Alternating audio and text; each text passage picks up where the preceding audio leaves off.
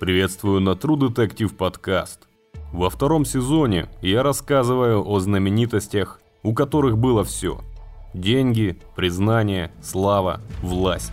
И именно из-за этого они и оказались на прицеле у убийц, или же наоборот, сами превращались в зверей, желающих утолить собственную жажду крови. Но сегодня речь пойдет о другом случае, о событии, которое официально признано самоубийством. Однако, учитывая масштаб личности и некоторые странные обстоятельства, при которых произошло это событие, многими людьми оно по-прежнему воспринимается неоднозначно. И длится эта история уже более 20 лет. Многие поклонники этого человека до сих пор считают, что он не мог совершить суицид, что к его смерти точно кто-то приложил руку. Некоторые даже уверены, что знают имя убийцы. Как вы уже знаете, речь идет о музыканте, голосе поколения, солисте группы Нирвана, Курте Кобейне и его истории. Настройте громкость на своих наушниках. Мы начинаем. Глава первая. По дороге к успеху. Курт Дональд Кобейн родился 20 февраля 1967 года в небольшом городке Абердин в штате Вашингтон.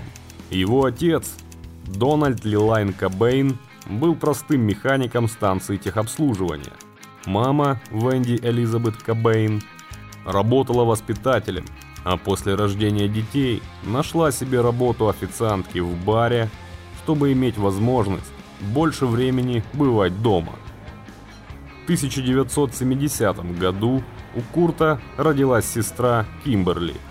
Творческие наклонности мальчика проявились в раннем детстве, когда ему было всего два года. Ему нравилось слушать музыку и подпевать известным музыкантам. А еще он часто бывал на репетициях кантри-ансамбля, в котором работали его родные дядя и тетя. На свой седьмой день рождения Курт получил необычный подарок. Ударную установку, от которой мальчик буквально не отходил. Но счастливое детство Кобейна вскоре закончилось. В 8 лет его родители развелись. Мальчик пережил большой шок и никак не мог смириться с их решением. В одночасье из весельчака Курт превратился в агрессивного, замкнутого и циничного мальчишку. Первое время он жил с мамой, наблюдая бесконечную вереницу ее бойфрендов. Потом переехал в Монтесано к отцу. В это же время не стало любимого дяди Курта. Он покончил с собой. Это событие также в значительной степени отразилось на состоянии мальчика и формировании его характера. Вскоре отец привел в дом новую женщину, Дженни Уэтсби, и через какое-то время женился на ней. Отношения мачехи и пасынка не складывались. В доме постоянно были скандалы и ругань. Поэтому Курт принял решение съехать от отца. Однако не к матери, Строптивый подросток предпочел скитаться по родственникам, часто меняя место жительства. Затем ему все же это наскучило, и он вернулся в дом к матери. Приблизительно в этот период он также начал учиться играть на гитаре. За несколько недель до окончания школы, в мае 85-го, Кобейн бросил учебу и отправился на заработки. Он сменил десяток работ, нигде подолгу не задерживаясь. 1987 году со своим приятелем Кристом Новоселичем он организовал группу «Нирвана». Спустя два года группа выпустила свой первый альбом. Записали они его за смехотворную сумму в 600 долларов и тут же отправились в тур по Европе и Америке. После этого у Нирваны появились первые почитатели, но коммерческого успеха не было. Так продолжалось до сентября 1991 года, когда на прилавках магазинов появился их второй альбом под названием Nevermind. Сейчас об этой пластинке говорят как о Библии Гранжа, называют лучшим рок-альбомом 90-х. Но то, что происходило в 91 году, трудно себе представить. Это была не слава. Это была настоящая истерия. Nevermind поступил в продажу 24 сентября. И за 4 недели пребывания в американском хит-параде Billboard 200 пластинка поднялась со 144 на 35 место. Сперва сингл Smells Like Teen Spirit некоторые ведущие не решались пускать в ротацию из-за неразборчивого текста. Но после большого количества звонков от слушателей ее стали регулярно крутить в эфире. На MTV также сначала отказывались показывать клип. Однако в ноябре включили его в программу 120 минут, а позже добавили в регулярную ротацию. Популярность группы стала ошеломляющей. Все концерты проходили с аншлагом, и сначала Курт был рад этому. Но вскоре повышенный интерес окружающих начал его раздражать. Из-за возросшей ответственности он переживал по поводу звучания на живых выступлениях. Его состояние усугублялось наркотической ломкой, которую музыкант сперва скрывал от своих коллег по группе. Во время концерта в Далласе у Курта произошел нервный срыв. Когда на сцену высыпали зрители, он сломал микшерный пульт и разбил гитарой голову охраннику. Музыканты взяли за правило крушить инструменты и оборудование, и менеджеру Нирваны приходилось еженедельно компенсировать причиненный ущерб. Активные гастроли и ротация Smells Like Teen Spirit на радио и телевидении крайне позитивно сказались на продажах Nevermind. Перед каждым концертом приходили новые данные о количестве проданных копий. Находясь в Сан-Диего, музыканты узнали, что было реализовано 100 тысяч экземпляров альбома. В Лос-Анджелесе эта цифра превысила 200 тысяч. А по возвращении в родной Сиэтл в канун Хэллоуина Nevermind стал золотым с тиражом 500 тысяч проданных копий. Миллионы поклонников по всему свету, интервью, съемки, концерты. Теперь каждый второй музыкант требовал от продюсера, чтобы его музыка звучала, как у Нирваны.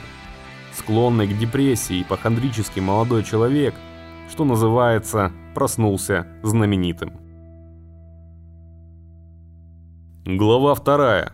Кортни Лав и первая смерть. Незадолго до ошеломляющего успеха альбома Nevermind в жизни Курта появилась Кортни Лав. Ее принято считать второй Йоко Ону, которая приложила свою руку к развалу Битлз. Хотя образ Кортни больше похож на героиню одного из предыдущих наших эпизодов Нэнси Спанджен. Такая же страсть к наркотикам такой же неуравновешенный и скандальный характер. Даже внешне обе девушки были похожи. Обесцвеченные волосы, вызывающий макияж и имидж. Вместе с Кортни Курт плотно пристрастился к героину, который якобы помогал музыканту от постоянных болей в желудке. Вскоре Кортни забеременела, и пара решила пожениться.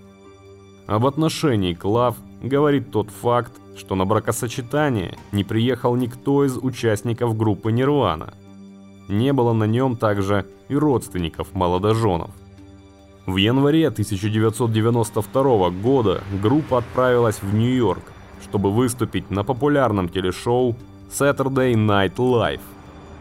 Весь день Курт бродил по городу в поисках наркотиков, и менеджеры группы стали беспокоиться о его состоянии. Музыкант перестал слушаться окружающих, и финансовое положение коллектива могло оказаться под угрозой. К тому же пришла новость, что в следующем номере Billboard Nevermind впервые в истории окажется на вершине американского хит-парада. В день записи 11 января 1992 года Кобейн не рассчитал дозу героина. Его тошнило весь день. Но несмотря на ужасный вид, и отвратительное физическое состояние, Курт сумел выйти на сцену и отыграл отличный концерт, закончившийся разгромом ударной установки. Сразу после шоу Курт отправился в студию к диджею Курту Сент-Томасу, где дал длинное интервью. Разговор длился всю ночь. Под утро, уже в своем гостиничном номере, Курт взял маленький пластиковый пакетик белого китайского порошка, заправил его в шприц и ввел себе в руку. Лав присоединилась к нему, но именно в эту ночь, пока Кортни спала, Курт опрометчиво или намеренно употребил гораздо больше безопасной дозы. Передозировка придала его коже аквамариновый оттенок, остановила дыхание и сделала мышцы твердыми как камень. Курт соскользнул с кровати и упал лицом вниз на груду одежды. Он напоминал труп, случайно брошенный серийным убийцей. Дело не в том, что у него был передоз, а в том, что он был мертв. Если бы я не проснулась в семь. Не знаю, может я просто почувствовала. Это был такой пиздец. Это было чем-то нездоровым и безумным. Вспоминала позже события того дня Кортни. Лав предприняла отчаянную попытку реанимации. Она плеснула холодной водой на Курта и ударила его в солнечное сплетение, чтобы заставить легкие вновь гонять воздух. Когда ее первые действия ни к чему не привели, Кортни снова повторила весь этот цикл, словно опытный фельдшер, работающий с жертвой сердечного приступа. Наконец, после нескольких минут усилий, Кортни услышала вдох, означающий, что Курт снова дышит. Она продолжала приводить его в чувство, поливая водой на лицо и массируя ему легкие. Через несколько минут он уже сидел, разговаривал и все еще, будучи под кайфом, самодовольно ухмылялся, словно гордился своим подвигом. Это была его первая, близкая к смерти, передозировка. Дальше ситуация стремительно двигалась по накатанной, печальному, но такому предсказуемому концу. Все больше денег, все больше славы, все больше наркотиков. Группа выпустила еще два альбома, закрепивших успех Нирваны. Однако состояние Курта все более становилось критическим.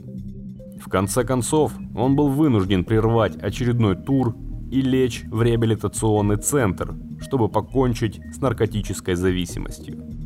Однако, всего через 4 дня реабилитации, Курт вышел через черный ход клиники, перелез через двухметровую стену и сбежал. Он отправился в аэропорт и улетел в Сиэтл. Кобейн прибыл в свой дом в субботу ночью, а на утро отправился в оружейный магазин, где купил ружье и патроны.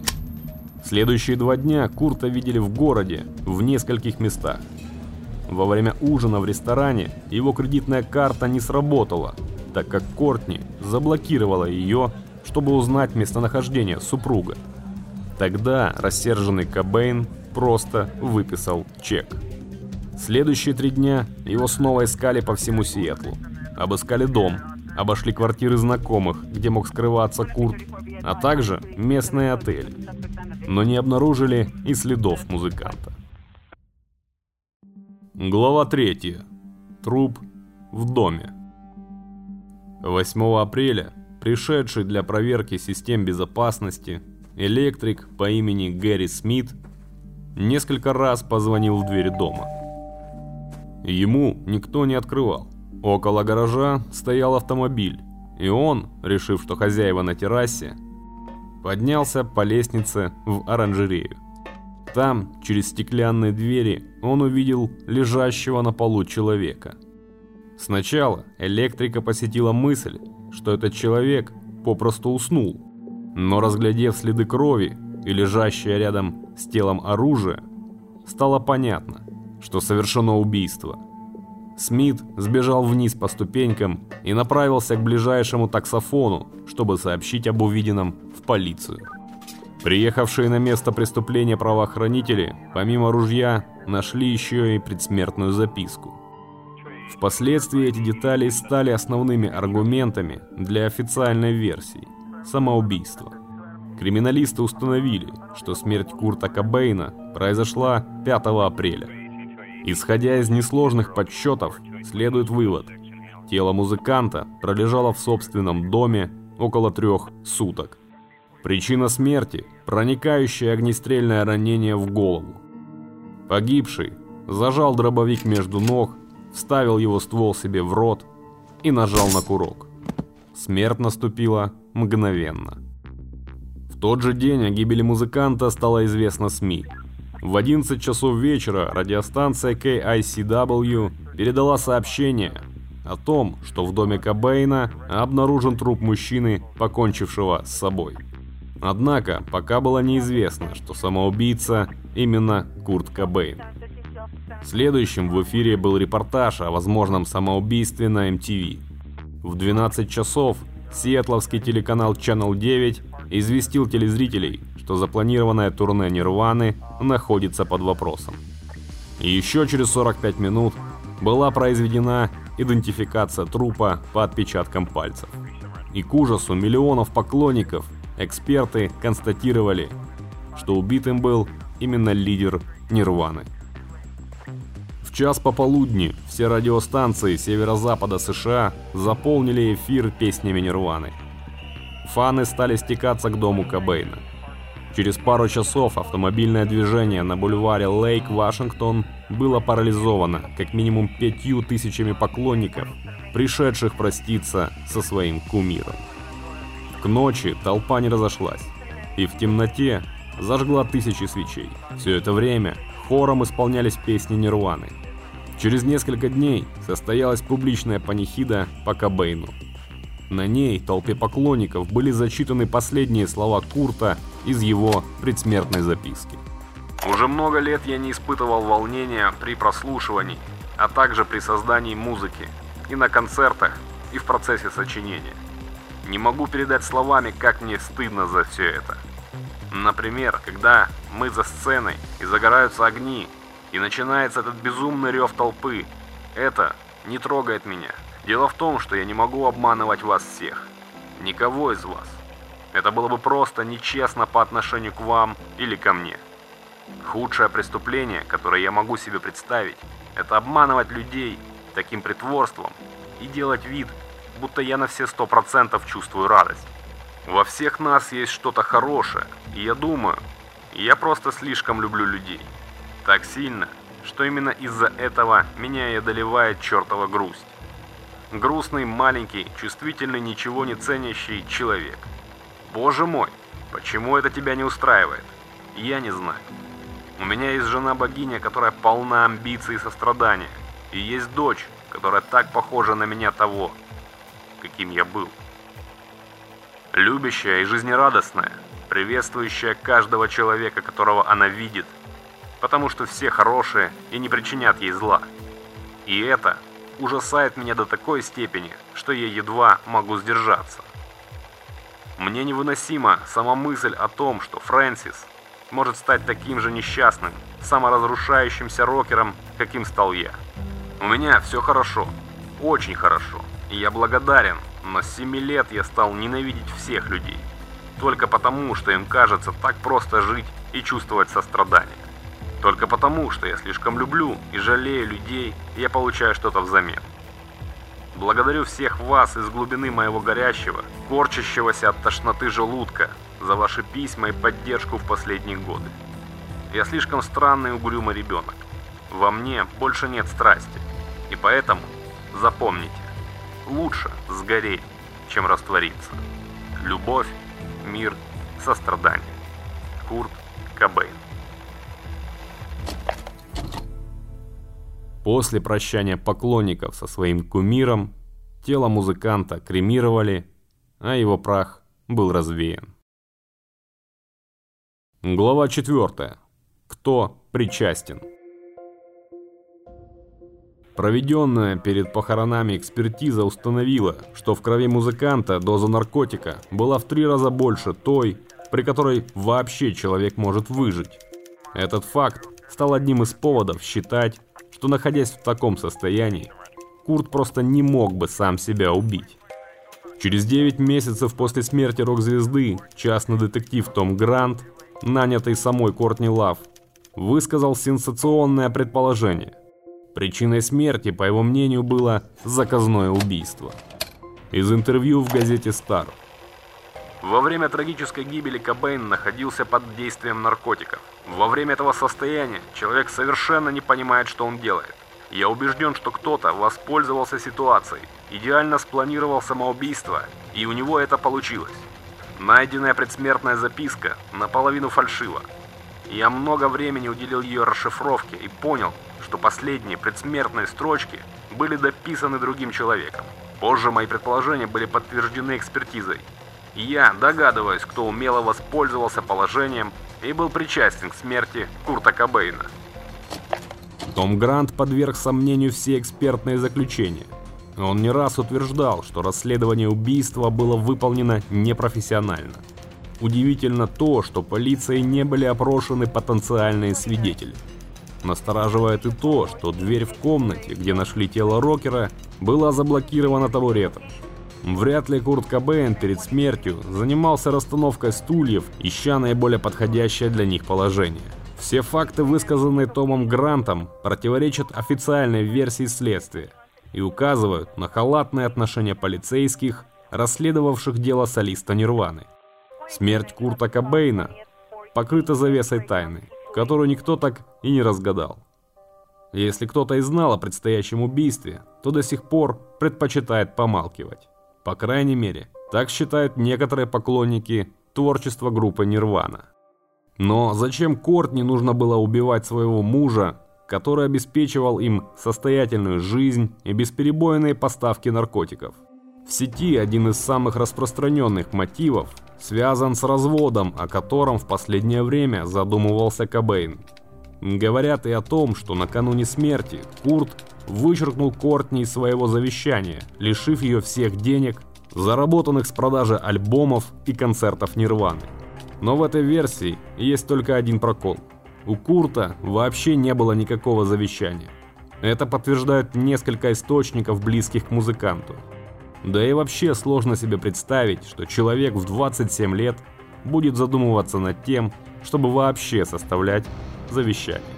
Также многие говорят о том, что на оружии не были обнаружены отпечатки вокалиста Нирваны, а значит Курта, который находился в сильном наркотическом опьянении, застрелили, а оружие затем подложили ему в руки. Этот довод опровергает Николас Хартшорн, судебно-медицинский эксперт, который проводил вскрытие Кобейна. В случае с самоубийством с использованием оружия вы всегда видите, что жертва все еще сжимает ствол ружья. Это происходит от того, что в момент смерти рука застывает. Нам пришлось буквально вырывать ту винтовку из рук Кобейна. На его ладонях все еще была видна маркировка от ружья там, где он несколько дней сжимал его. Много разговоров также и о предсмертной записке Курта. Якобы первую ее часть действительно написал сам музыкант, а вот вторую – его убийца. Однако, по мнению нескольких специалистов по идентификации почерка, весь текст был написан именно рукой Кобейна. Небольшие отличия в почерке скорее всего, связаны с наркотическим опьянением музыканта. Проще говоря, под конец записки его просто накрыло еще сильнее. Есть и еще одна деталь. Тело было обнаружено в комнате, дверь в которую изнутри была заперта табуретом.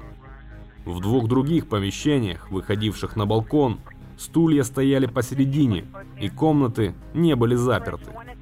Следовательно, кто-то явно находился в обществе Кобейна.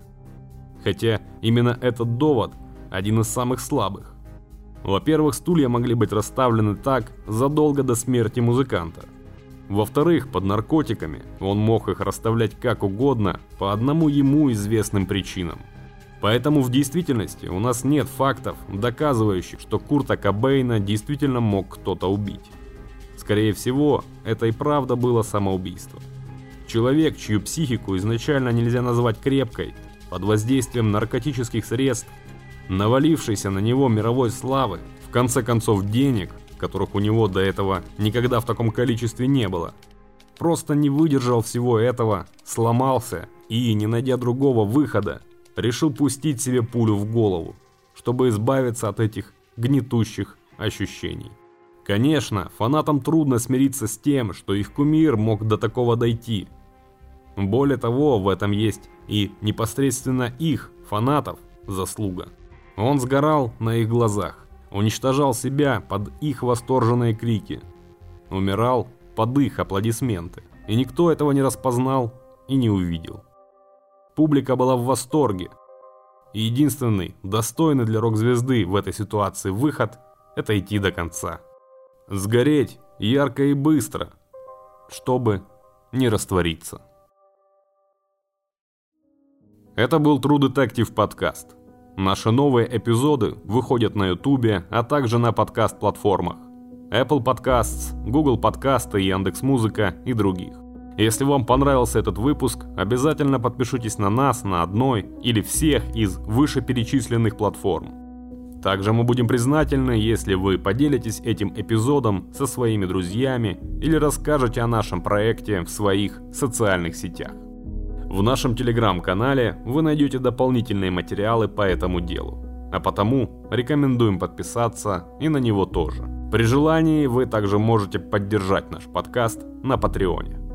Все ссылки в описании. Спасибо за ваше время. Берегите себя и помните, нет на свете страшнее и опаснее зверя, чем человек. Had this conversation more than.